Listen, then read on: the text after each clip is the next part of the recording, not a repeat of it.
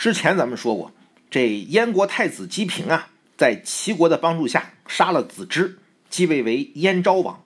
也有人说呢，这个燕昭王叫姬直，是赵武灵王从韩国拉回燕国给立的。这是桩历史悬案，咱就不多研究了。反正啊，不管是谁，这个燕昭王啊，他能感谢齐国吗？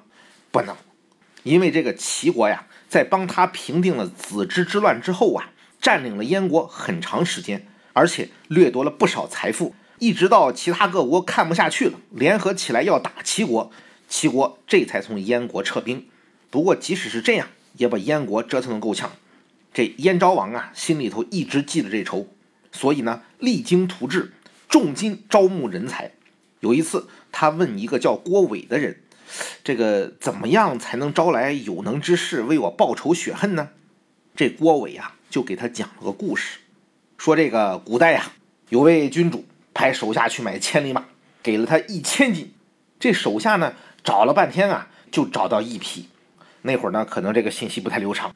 但是呢，可惜的是啊，这匹千里马已经死了。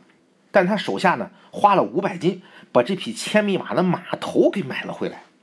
这君主一看这个气呀，哦，我让你去买千里马，你买个死马头回来算怎么回事啊？这手下说：“您别急呀。”虽然呢，我没买着活的千里马，但是现在您的名声传出去了，大家都会想，您连死马都买，那何况是活的呢？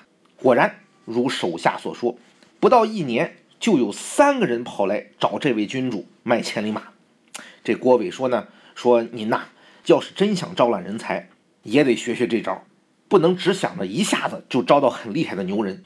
您可以考虑先从重用一般的牛人开始。你比如说我啊，这样呢，您求贤若渴的名声就会传扬出去，那天下的能人还不争先恐后跑来追随您呢？这燕昭王一听有道理，立刻就拜了郭伟为老师，还给他大修宫殿。